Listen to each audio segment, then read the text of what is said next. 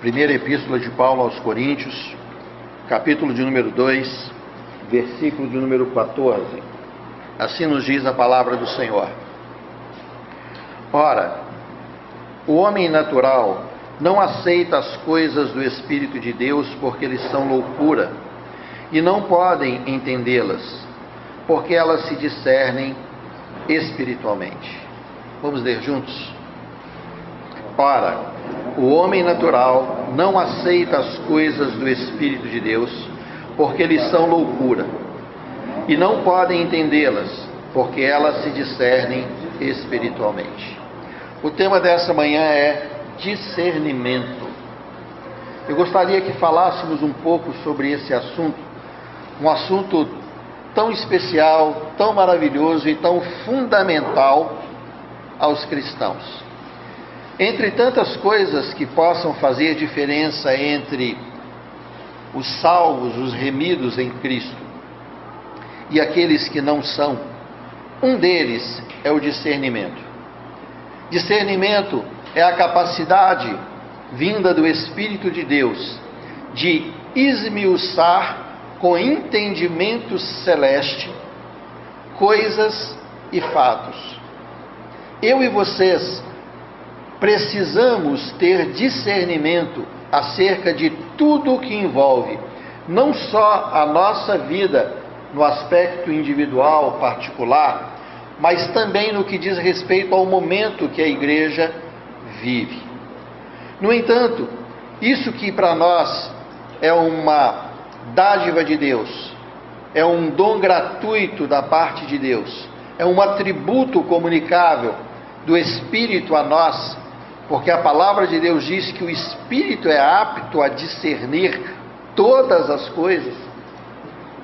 A própria palavra, na sequência, diz que o homem espiritual discerne todas as coisas. E é exatamente dentro desse contexto que eu gostaria que nós também viéssemos a recuperar nessa manhã essa valiosa bênção de Deus sobre nós. Mas para isso nós temos que primeiro entender um pouquinho daquilo que somos, do contexto que vivemos, dos momentos e situações que nos envolvem, para quem sabe, a partir daí então, pelo Espírito de Deus, podermos receber novamente da parte de Deus tamanha amplitude na nossa compreensão. É muito comum eu e vocês não sabermos que rumo tomar, qual direção seguir qual reação ter ou qual ação escolher em determinados momentos da nossa vida. Ainda que isso seja comum, a Bíblia nos diz que isso não deveria ser por muito tempo assim vivido. O certo é que eu e vocês, como servos nascidos em Cristo Jesus, saibamos direcionar a nossa vida no Espírito. Mas como direcionar as nossas vidas no espírito?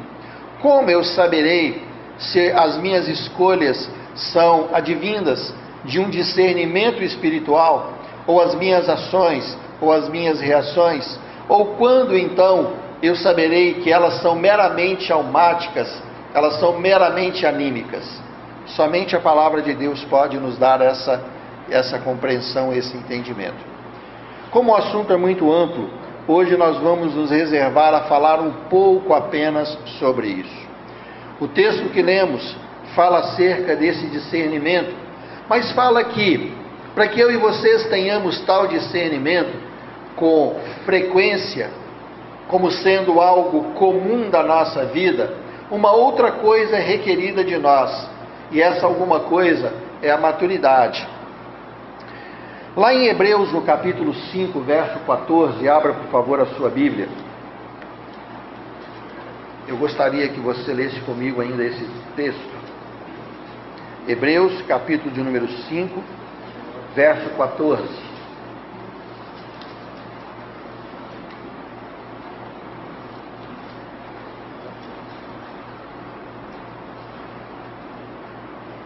Amém?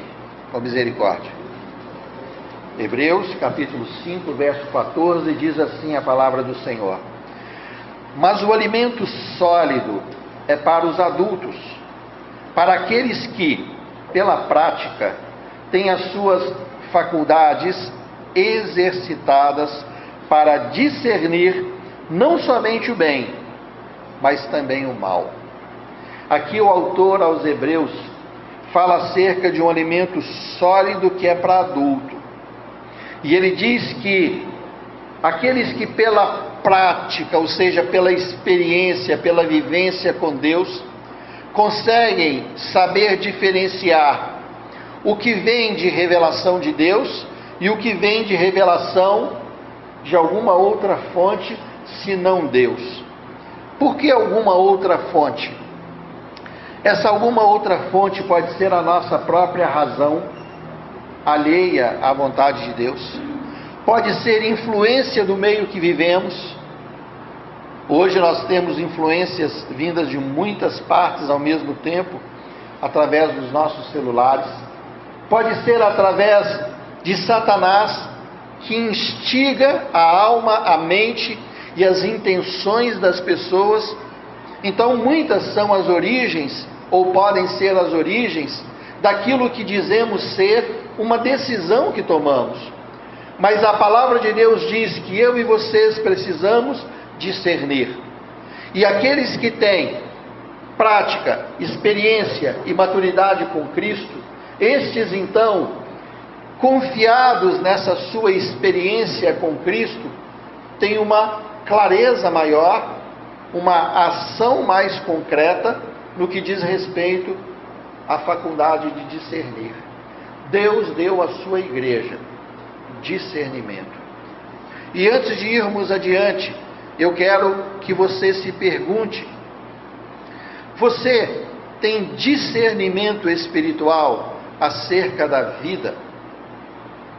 Você é alguém que, quando para para pensar nas coisas que precisa realizar, quando você define rumos, quando você estabelece escolhas, quando você manifesta vontades, você é alguém que passa pela experiência espiritual do discernimento, ou você age como um mero ser vivente? Tem um termo que minha mãe dizia muito para gente que às vezes o filho tomava alguma atitude, ela falava assim: você é, atira para onde o seu nariz aponta. Era um termo muito falado na casa dos meus pais. Ou seja, você olhou e realiza. Você não tem nada que condensa, que confirma, que estabelece com clareza as suas ações hoje e também para o amanhã. É nisso que eu e vocês então nos encontramos. Deus, na sua infinita graça, nos dá o dom espiritual do discernimento. E esse dom é dado a todo crente que se deixa trabalhar pelo Espírito Santo de Deus. Se eu e vocês estamos dentro desse contexto, talvez precisamos então, nessa manhã, colocar os nossos holofotes sobre a palavra discernimento. E assim então esclarecermos um pouco mais. Bom, já que espiritualmente eu e você somos assim abençoados, por outro lado, naturalmente, o Senhor também nos deu uma outra capacidade. O Senhor nos deu um cérebro capaz de, na medida em que recebe informações, estabelecer é, ligações, respostas e ações baseado naquilo que ele consegue processar ou entender. Quando eu e você recebemos um problema ou uma questão, o nosso cérebro imediatamente age em busca de uma solução. Seja um problema grande, complexo, ou seja algo extremamente simples, não interessa. Muitos de nós são tão habilidosos nisso que nem espera que toda a questão nos seja colocada. Já viu que nós prestamos atenção e é necessário prestar atenção quando alguém fala? Porque o nosso cérebro recebe a informação e ele começa a processar aquilo que aqui eu estou dando o nome de problema ou questão. E ele começa a trabalhar e ele quer dar uma resposta. E o nosso cérebro busca responder a questões. Principalmente os homens de forma ainda mais aguçada, por ser uma questão mais característica também aos homens, muito raciocínio e às vezes um pouco menos de emoção, enquanto que a mulher raciocínio, muito mais emoção. Mas independente disso, todos nós somos assim é, naturalmente é, é, compostos. Nós pensamos, recebemos, processamos e respondemos. No entanto, é muito comum, e isso já foi descoberto também, que quando o nosso cérebro recebe uma informação e ele não consegue processar uma resposta, ele tende a ter algumas reações. Ou ele estabelece e procura criar ligações ou pontes que nos permitam fugir daquele problema, ou então ele procura excluir aquele problema para que aquilo não seja mais pensado. Deu para pegar? Isso depende muito de pessoas, isso depende muito de contextos, isso depende até um pouco de cultura com relação a qual reação. No entanto, todos nós somos munidos em algum grau disso. Ou nós recebemos, processamos e respondemos aquele problema, ou nós recebemos, criamos pontes, uma vez que aquele problema pode nos parecer insolúvel ou sem resposta dentro daquilo que nós já conhecemos, criando atalhos para soluções e apresentando alguma saída fora daquele contexto do problema, ou então excluir, jogar fora, desfazer, trocar. Muitas vezes nós preferimos trocar do que consertar. Sabendo disso, as indústrias, já há algum tempo, pararam de fazer coisas consertáveis Basta que os mais velhos principalmente sabem disso. Tinha casa de conserto de tudo. Tinha conserto de ferro, conserto de chuveiro, conserto de ferramentas, conserto de eletrodoméstico, rádio, toca disco, essas coisas todas, conserto de sapato, e aí você pode colocar até chinelo. Hoje falar isso para um jovem assim, consertar chinelo, conserto de brinquedos. Eu lembro que algum, algum tempo atrás, o diretor da empresa pegou um chinelo que ele tinha na casa dele, que ele gostava muito, pediu para a secretária solicitar o boy que levasse para consertar. O menino estava revoltado com aquele chinelo na mão. Ele está assim: como pode uma pessoa tão rica consertar um chinelo? Lá em casa nós jogamos fora. Ele disse: Eu estou com vergonha de pegar esse chinelo e levar para o sapateiro. Falei, olha, é um pedido dele, nós vamos fazer. E ele pegou aquele chinelo muito contrariado e levou até o sapateiro. O sapateiro pegou, calado, consertou, falou, pode passar aqui amanhã, você vai pegar o chinelo consertado. Consertou, na hora de devolver, o sapateiro falou assim com ele, olha, eu tenho recebido sapatos, sandálias ainda, bem menos do que antes. Mas tem tantos anos que ninguém traz chinelo para eu consertar. Vocês entendem que Algum tempo atrás, consertar era uma solução. Sabendo disso, que eu e vocês também temos no nosso cérebro a capacidade de, ao invés de consertar, descartar, trocar, as fábricas começaram a investir naquilo que lhes dão lucro. Então hoje quase nada tem conserto. Se você pega um aparelho eletroeletrônico, a maior parte deles é descartável. Por quê? As peças que agora são construídas, que seriam responsáveis pelo reparo, têm quase o mesmo preço de um aparelho. Então, com isso, saiu de moda o conserto. Não se conserta mais. Troca-se. As indústrias estão milionárias e a população aprendeu a não consertar. Assim podemos dizer que, dentro do funcionamento do nosso cérebro, também nós paramos de nos preocupar com o discernimento estamos mais habilitados à troca. Trocar para mim e para você é algo mais simples do que consertar. Olha, irmãos, algum tempo atrás, não muito tempo atrás, 20 anos, 30 anos, a igreja se reunia e era muito comum o momento do conserto, do quebrantamento, do arrependimento, onde alguém querendo consertar muitas vezes se humilhava diante da igreja e dizia: Olha, eu queria dizer para você uma coisa. Eu cometi um pecado muito sério contra a minha esposa, contra os meus filhos, contra a igreja, e eu vim aqui confessar isso para vocês, por quê? Porque eu sei que o Espírito Santo de Deus, trabalhando no meu espírito, me chama a um conserto. Os mais antigos vão lembrar disso. Me chamam para um conserto.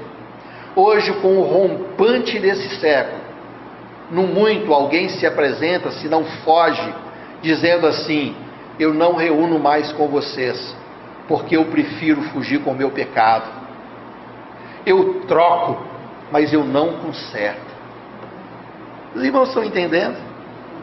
Olha a seriedade quando eu e você largamos a importância do conserto pela modernidade da troca. Será que você tem trocado ao invés de consertar algumas coisas na sua vida? Quantas vezes ou qual, com qual frequência você tem tido uma oração de conserto diante do seu Deus? Quanto tempo tem que você não dobra o seu joelho dizendo: Deus, eu estou vendo os meus defeitos, os meus pecados, e eu quero me colocar diante do Senhor, porque eu sei que o Senhor é um Deus restaurador. O Senhor é aquele que pode curar a minha alma. O Senhor é aquele que pode consertar a minha mente. O Senhor é aquele que pode estabelecer dentro do meu coração a obra do seu Espírito Santo, porque os meus olhos humanos não conseguem ver aquilo que o meu cérebro não consegue processar. E o meu cérebro não, não processa conserto. Eu tenho sido treinado à troca. Eu quero trocar tudo ao invés de aceitar o conserto de Deus. Amém? Os irmãos entendem? Pois bem, no entanto, quando lemos aqui em 1 Coríntios, e a palavra de Deus diz que o homem natural não aceita as coisas do Espírito de Deus porque são loucura, porque as coisas do Espírito de Deus são coisas que te levam a um conserto. E como consertar coisas que, diante dos conceitos sociais, sejam eles modernos ou cada um da sua época, são totalmente agressivos. Quando eu e você nos, nos achamos num, num local, num, numa rua sem saída, nós achamos que o único caminho é a reclamação, é a murmuração,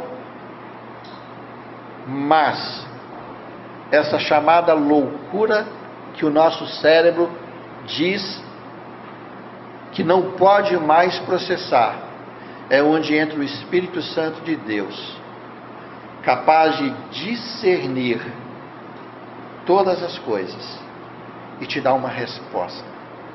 Uma resposta que pode não, não ser suficiente para ninguém, mas é a medida da sua necessidade. Porque nós temos e recebemos de Deus, através do Espírito Santo, saúde, irmãos. Saúde para a nossa mente, saúde para a nossa alma, saúde para o nosso corpo. Tudo isso o Espírito de Deus quer nos confiar. Mas nós precisamos entender, estamos muito bem treinados à troca. Hoje é assim até em relacionamento. Eu digo hoje, mas tem um problema no casamento, troco. Ou troca ou descarta. Podemos colocar essas duas palavras. Porque o trocar significa descartar. Então, essa facilidade de descarte não pode ser visto como algo comum. Eu e vocês precisamos aprender. O Senhor nos deu o Espírito Santo para discernir tanto o tempo como também o modo, tanto o momento que vivemos como também a maneira de se realizar. Por quê? Porque esse é o maravilhoso Deus que nos criou. Bom, pois bem, não significa que, pelo fato do nosso cérebro processar coisas, que ele tenha capacidade de resolver todas elas. No entanto, nós somos muitas vezes um tanto quanto insistentes e até mesmo um tanto quanto orgulhosos. Pensamos que tudo que vem a nós é para ser por nós resolvido. Então é assim: tem um problema, eu tenho que resolver. E nos tornamos obstinados em torno daquele problema. É quando aquilo nos aflige, nos traz um raciocínio constante, dia e noite, ainda que disfarçado de alguma roupagem cristã. Muitas vezes nós somos obstinados em nossos quereres, diante dos problemas que nos assediam. É esse momento em que nós somos insistentes em um único pensamento. A vida é muito mais do que coisas, do que momentos ou do que situações pontuais. Irmãos, a vida é repleta de situações. Mas quando eu e vocês estamos embaraçados em nosso pensamento, aquilo se torna a única coisa com a qual a nossa mente maquina e trabalha. E trabalha dia e trabalha noite, a ponto de nos trazer algum esgotamento. Mas nós continuamos pensando, pensando. E lembra que eu disse que muitas vezes o nosso cérebro começa a construir pontes alternativas que não representam uma solução do discernimento do espírito, mas que é uma saída humana para que eu e você possamos nos ver livres daquele problema? Então muitas vezes nós conseguimos a criar ou a estabelecer pontes para desviar, porque esse muito pensar sem o discernimento do espírito nos leva a construir atalhos ou desvios que no seu resultado representa um descarte. Da mesma forma, você está deixando aquele problema de uma solução efetiva e você está descartando a possibilidade vinda de Deus para criar uma alternativa própria. Essas coisas estão todas dentro do contexto de todos nós, eu e vocês. No entanto, a Bíblia nos desafia. A Bíblia não nos dá apenas essa alternativa de consertar ou descartar, ainda que isso seja um fato. Além de descarte e além. É, como é que fala? Conserto, obrigado. Eu estou pensando na fala adiante e perdi. Além do descarte e do conserto, a Bíblia nos apresenta uma outra palavrinha difícil para nós, que chama espera. Esperar. Muitas vezes, o meu e o seu cérebro não consegue agora discernir o problema que veio até a nossa mente. Muitas vezes ele não consegue. A solução, às vezes, não é o descarte.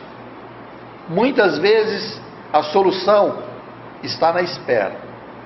Eu e você precisamos saber que o discernimento vindo de Deus trabalha com um outro instrumento chamado espera. E que se nós não soubermos lidar com ele, nós também traremos consequências terríveis. Por isso somos tão sobrecarregados nos dias de hoje. Porque nós queremos resposta. Nós queremos soluções. E nós não admitimos a espera. Fomos doutrinados a descartar e não a consertar. Certa ocasião eu estava num salão cortando meu cabelo, esse cabelo longo que eu tenho. E o rapaz que corta o meu cabelo estava reclamando da vida. E ele falava que a vida estava muito difícil e que ele não sabe por que, que Deus fez dessa forma. Uma vida tão complicada para as pessoas. E que a vida dele estava muito difícil. Eu disse para ele: Olha, Deus criou o homem perfeito. Mas a palavra de Deus diz que o homem se meteu em muitas astúcias, que são os pecados, que danificaram o homem e trouxe ao homem defeitos. Mas Deus criou um manual de conserto. E esse manual é a Bíblia. Mas da mesma forma que hoje as pessoas compram seus aparelhos e não leem os manuais, já sabem o ponto onde liga e desliga, nós também somos assim. Nós achamos que não precisamos ler a Bíblia. E para consertar o homem, nós precisamos ter o Espírito de Deus trabalhando em nós através da leitura bíblica. Porque a palavra de Deus nos traz discernimento. A palavra de Deus nos revela a nós mesmos pelo Espírito Santo de Deus. E eu utilizo essa mesma fala sobre aquele homem, sobre vocês nessa manhã. Irmãos, eu não sei o que você passa, ou o que você pensa, ou quais decisões você precisa tomar nesse tempo, mas uma coisa eu digo: não atribua todo o mérito e possibilidade à sua própria capacidade de pensar, mas coloque diante daquele, do Espírito Santo de Deus, que é o único capaz de discernir em verdade e com verdade as suas intenções e para onde ou onde resultará as suas ações. Só o Espírito de Deus pode nos dar clareza plena na mais simples de todas as coisas. Amém ou misericórdia? Bom, eu disse que a Bíblia nos apresenta algo diferente, não apenas nos dá as duas possibilidades primeiras narradas, mas ela agora nos ensina a esperar, a aguardar. Aguardar é desafiador para todos nós. Muitas vezes achamos que aguardar é fazer nada, que aguardar é estar irresponsável diante de questões grandiosas que precisam de solução. Mas eu vou dizer para você uma coisa, irmãos: aguardar é fé. Aguardar é fé. Se eu e você não temos fé, nós nunca aguardaremos. Nós sempre realizaremos para nós mesmos. Eu queria pegar aqui alguns exemplos bíblicos e eu queria que vocês lessem comigo, abra comigo sua Bíblia. Todos eles são bem conhecidos. Vamos lá em Gênesis capítulo 16.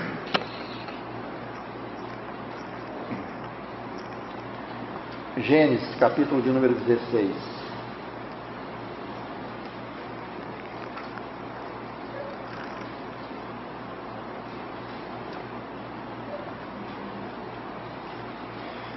Vamos primeiro falar sobre Abraão e Sara. Diz assim o verso 1 e o verso 2.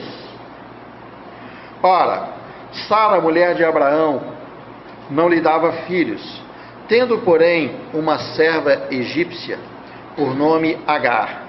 Disse Sara a Abraão: Eis que o Senhor me tem impedido de dar à luz filhos. Toma, pois, a minha serva, e assim me edificarei com filhos por meio dela. E Abraão anuiu ao conselho de Sara. Só que aí, vocês conhecem a história. Abraão e Sara tinham um problema. Amém, irmãos? Queriam filhos. Sara, por sua vez, não podia dar a Abraão filhos. Um problemão imenso. No entanto, Deus disse que daria filhos. Mas a mente deles, ainda que estivessem ele esperando por tantos anos, talvez você diga como alguém pode dizer que Abraão e que Sara não esperaram. Eu digo, a Bíblia diz que eles não esperaram. Esperar não é o tempo que você suporta, é o tempo que Deus deseja. Porque o tempo que nós suportamos não representa o discernimento de Deus.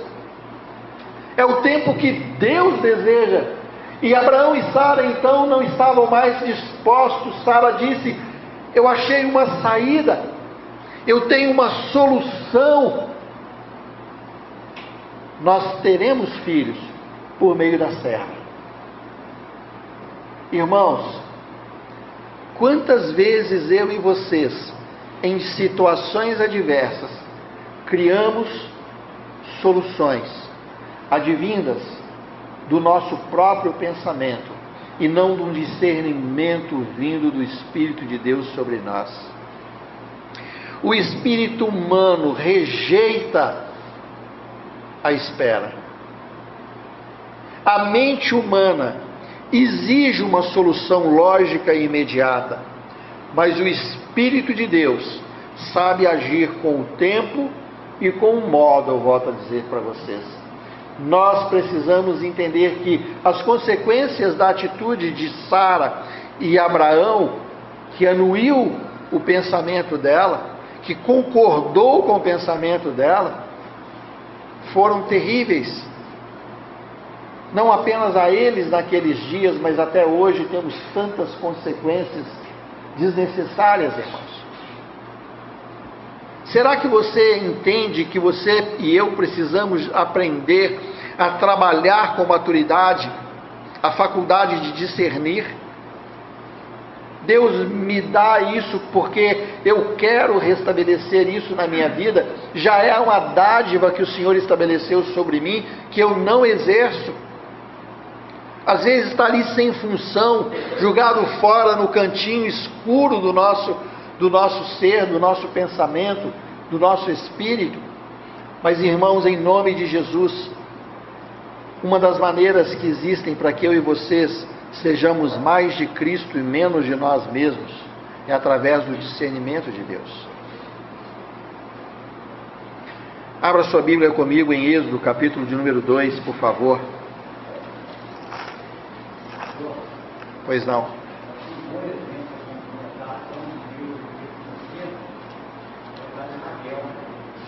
Sim.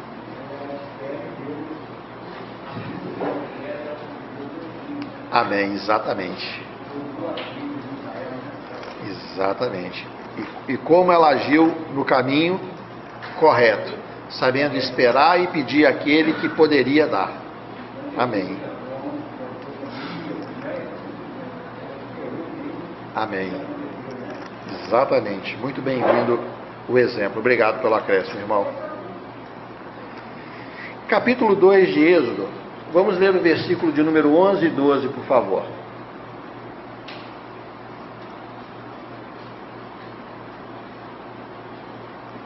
Naqueles dias, sendo Moisés já homem, saiu a seus irmãos e viu seus seus lavadores penosos. Desculpe, irmãos, seus labores.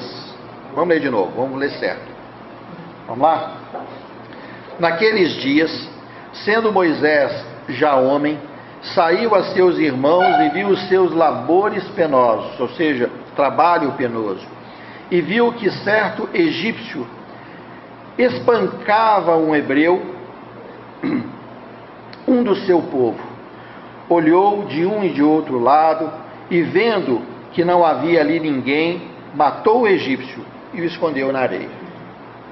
Amém. Eu queria tirar um outro exemplo com relação à solução. Aqui nós vemos o exemplo de Moisés. Moisés sabia agora que a sua origem era o povo hebreu. E quando ele viu o problema no qual o povo hebreu se encontrava, como aquele povo era exigido e escravizado, como aquele povo estava sofrendo, ele recebeu isso, recebeu essa informação e diante disso ele buscou uma solução. A solução é: eu vou matar o egípcio.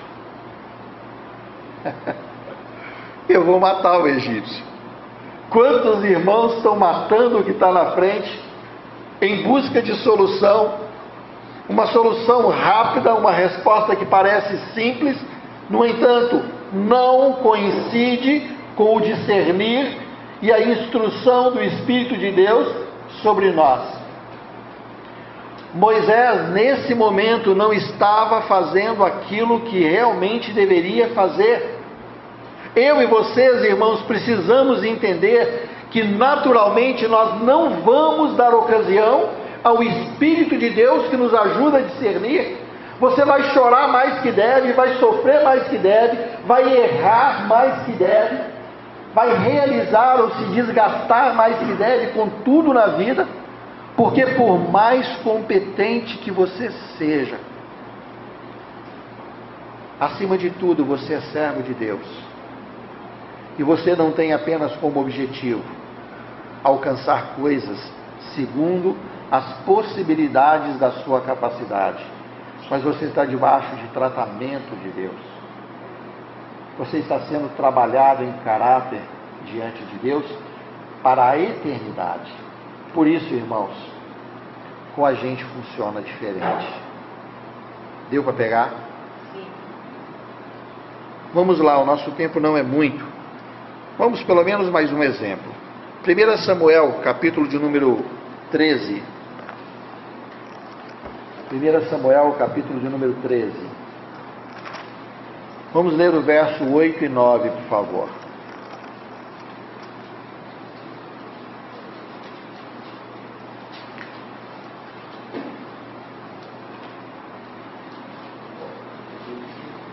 Primeira Samuel, capítulo 13, versos de número 8 e 9. Esperou Saul sete dias segundo o prazo determinado por Samuel. Não vindo, porém, Samuel a Gilgal, o povo se foi espalhando dali. Então disse Saul: Trazei-me aqui o holocausto e as ofertas pacíficas. E ofereceu o holocausto, e ofereceu o holocausto. Até aí tá bom. E ofereceu o holocausto. Agora nós temos mais um exemplo de não saber esperar, não querer esperar e não dar prazo para o discernimento do Espírito. Agora Saul, rei de Israel, ungido por Deus, diante de um problemaço que ele tinha diante dele, havia a promessa de que ele venceria aquela batalha. No entanto, era necessário aguardar o sacerdote, mas ele disse: Eu tenho a oferta, está na minha mão. Eu tenho tudo aqui, o holocausto está pronto, eu sei como faz, eu mesmo vou fazer eu mesmo vou fazer. Irmãos, tem muita coisa que você sabe fazer, mas Deus te chama a esperar. Deu para entender? Muitas coisas que naturalmente são totalmente computáveis. Nós temos respostas certas para muitas coisas. No entanto, a ordem de Deus é não é para você fazer. Eu recebi um, um, uma coisa muito interessante, um videozinho, que a mamãe do menininho disse assim para ele, pôs o chocolate na mão dele e disse, não coma. Eu vou ali no banheiro e quando eu voltar eu vou deixar você comer. Coisa muito interessante, o menino pegou o chocolate, estava louco para comer o chocolate. E ele ficava assim, ficava balbuciando assim, tipo assim, não é para comer, não é para comer. E eu achei que ele ia comer. De repente a mãe dele volta, ele olhou e disse: Agora pode. Ela disse: Agora pode. Desculpa o exemplo fraco, mas irmãos, às vezes você tem todo o instrumento na sua mão, mas o discernimento da parte do Espírito diz: ainda não. Ou você não. Eu vou usar um outro instrumento eu vou usar uma outra maneira. Quando nós trazemos sobre os irmãos o tema discernir, por mais amplo que ele seja, eu gostaria de alcançar todos nós no que diz respeito à maneira que estamos agindo, deixando de lado tudo aquilo que Deus nos dá por instrução e por potencial. Temos que saber, Deus, eu sei que eu posso, Eu posso ir no sacolão, no supermercado, eu posso comprar minha roupa, eu posso fazer as coisas que eu quero, mas eu preciso colocar diante do Senhor em oração e receber do seu espírito discernimento acerca deste realizar. E algumas coisas nós teremos de forma automática, outras nós teremos que esperar. As automáticas nós nos sentimos muito recompensados, mas e aquelas que precisam de espera? Aquelas que o Senhor não te autoriza a descartar? Aquelas que Deus não te chamou a consertar? Mas Ele disse: Eu quero apenas que você aguarde. Como igreja temos que ser tratados. Como igreja precisamos ser habilidosos nisso como crentes maduros que deveríamos ser. Bom, amém.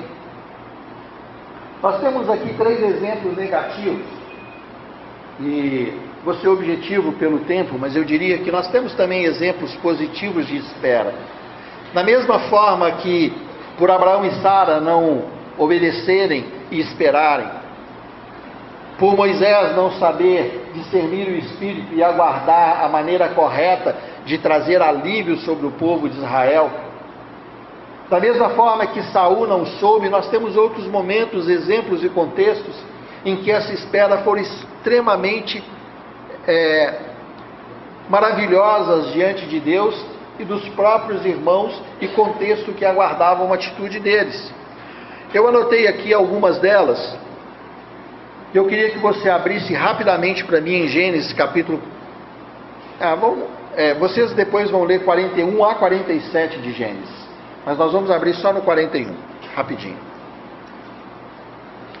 Gênesis capítulo 41. Vamos ler só o verso de número 1.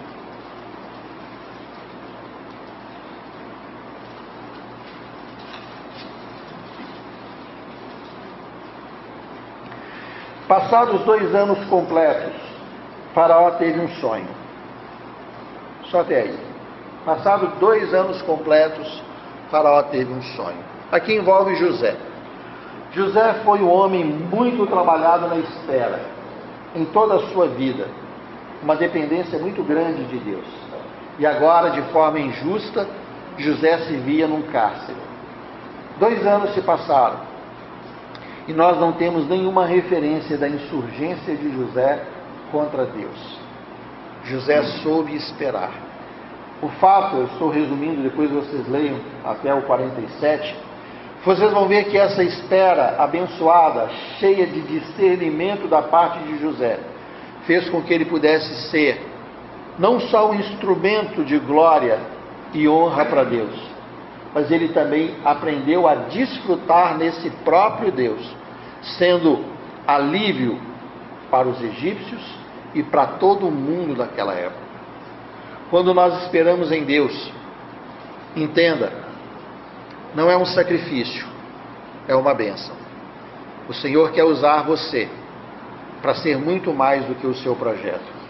Talvez o Senhor, através dessa espera com discernimento, vai fazer com que você seja não apenas alguém que resolva o seu próprio problema, mas que você seja uma bênção a todo o contexto de vida e existência.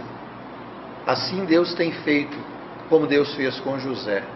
Eu vejo quantas coisas a espera às vezes parece sacrificante a nós, mas esperar em Cristo, não esperar em ignorância. Por favor, irmãos, não confunda. Eu vejo que muitos irmãos não esperam, têm medo. E eu não estou dando amparo aos medrosos. Eu estou falando a cristãos corajosos que sabem discernir. Quando nós discernimos Cristo, nós somos capacitados à espera. Nem tudo é uma ação sua, nem tudo é uma ação minha. Agimos precipitadamente e pecamos agimos no tempo de Deus e honramos a Deus e nos sentimos agraciados por aquela ação. Temos outros exemplos, falarei rapidamente, não precisa abrir. Nós temos no caso de Davi, lá em 2 Samuel capítulo 7, Davi tinha recebido a promessa de que ele seria rei sobre Israel. Eu imagino se eu e você fôssemos Davi. Imagino que rapidamente chegaríamos diante de Saul e falaríamos assim: dá para desocupar o trono? Tenho aqui uma testemunha. Vem cá, Samuel. Fala com Davi: quem é o homem para mandar aqui em Israel agora? Eu. Davi não é assim. A palavra de Deus diz que Davi teve que aguardar. Davi foi perseguido por aquele próprio cujo reinado ele herdaria, Saul. A palavra de Deus diz que diante dessa perseguição houve um momento aqui no capítulo 7 de 2 Samuel em que Davi teve a vida de Saul nas suas mãos. Primeiro seu servo diz: Deixa que eu mato Saul. E diz: Você está louco? Não. Não se levanta a mão contra o ungido de Deus. Depois Davi, diante dessa situação, apenas demonstrou a Saul que ele não agiria contra a vontade de Deus, ele esperaria o tempo de Deus para que ele pudesse assumir o reinado. Talvez Deus tenha uma promessa sobre a sua vida. Às vezes Deus te falou por meio de profecia, às vezes Deus te falou por meio da palavra dele, às vezes Deus te comunicou através do Espírito dele, mas você vive atormentado na bênção da promessa. Atormentado na bênção da promessa, como pode? Por quê? Porque você não sabe esperar em Deus.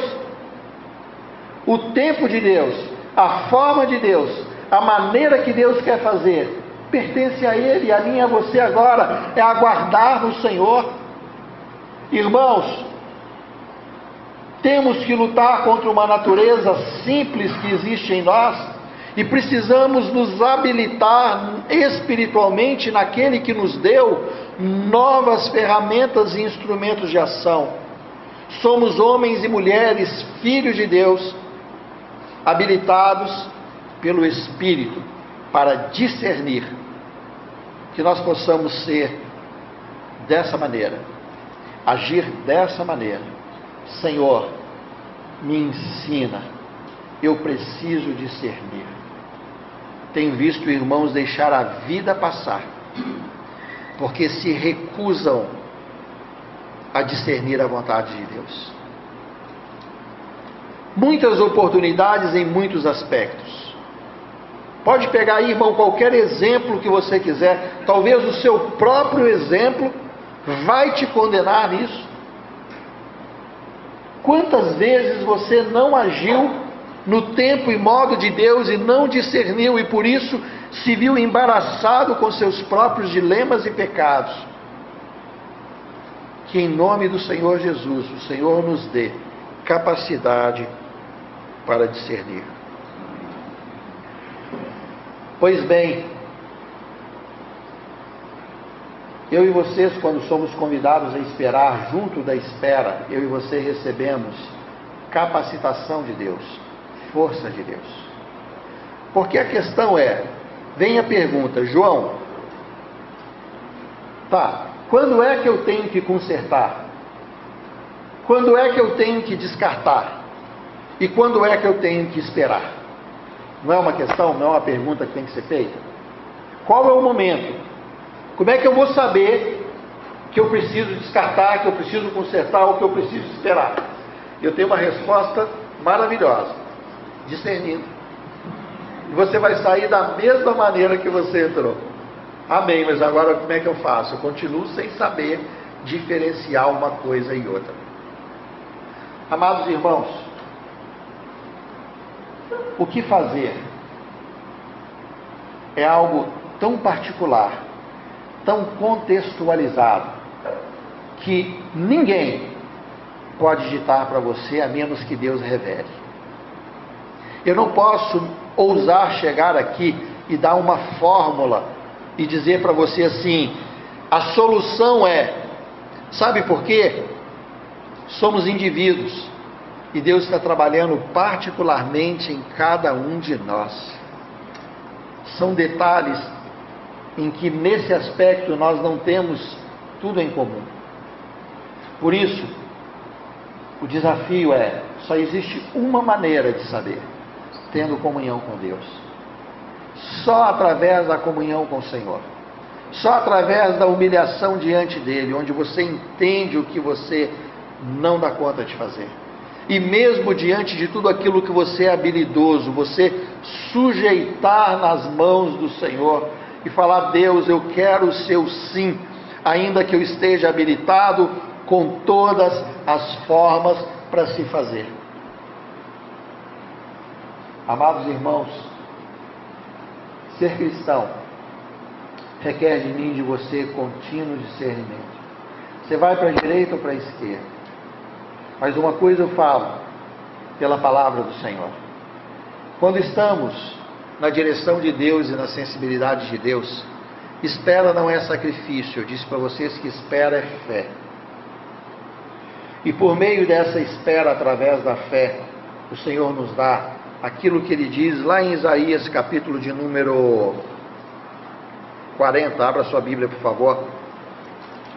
Isaías, capítulo 40.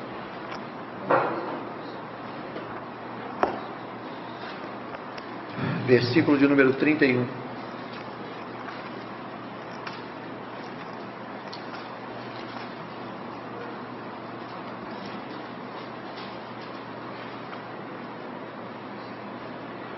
Mas os que esperam no Senhor renovam as suas forças.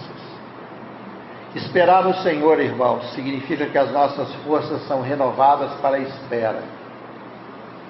Eu sei que os irmãos estão lendo, mas eu queria a atenção de vocês. Quando eu e você esperamos em Deus, nós recebemos dele capacitação para essa espera, força para essa espera não é uma cadeia que te prende, se te soltar, você sai fazendo tudo o que quer.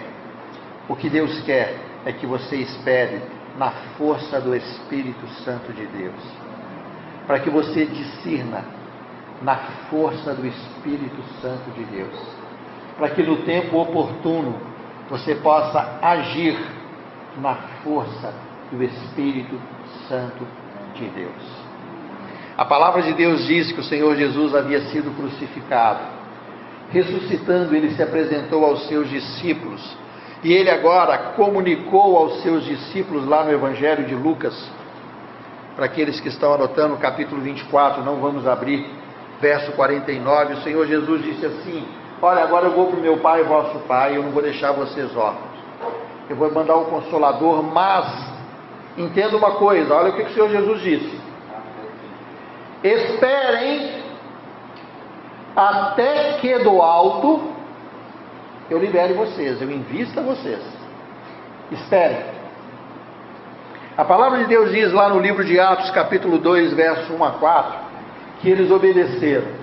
E diz: estando eles, pois, reunidos naquela casa, naquele ambiente, esperando no Senhor, veio da parte de Deus o Espírito Santo e os capacitou conforme a promessa de Deus. Foi o Senhor que habilitou aqueles homens com força para esperar, porque eles já tinham tudo nas mãos deles. Eles já tinham toda a lógica, toda, toda, toda a história estava clara aos olhos dele. Deus mandou o Messias, o Messias morreu, ressuscitou e agora eles tinham receberam o ide por todo o mundo e anunciar o evangelho. Mas espera. Irmãos, o Senhor nos deu tantas coisas, mas em algumas ele diz espera. Em outras ele fala troca. Em outras ele fala conserta. Mas eu e vocês precisamos fazer todas essas coisas com discernimento do Espírito. Somos fortalecidos nele, somos agraciados por ele. Quando Deus quer que você espere, o Senhor é aquele que fortalece espiritualmente a sua vida. E quando Deus quer que conserte, Ele também nos mostra. Abra sua Bíblia, eu vou terminar aqui. Segunda Epístola de Paulo a Timóteo, capítulo de número 3. 2 Timóteo,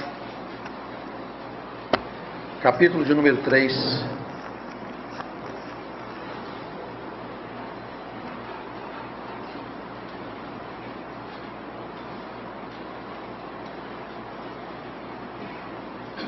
Versículo de número 16.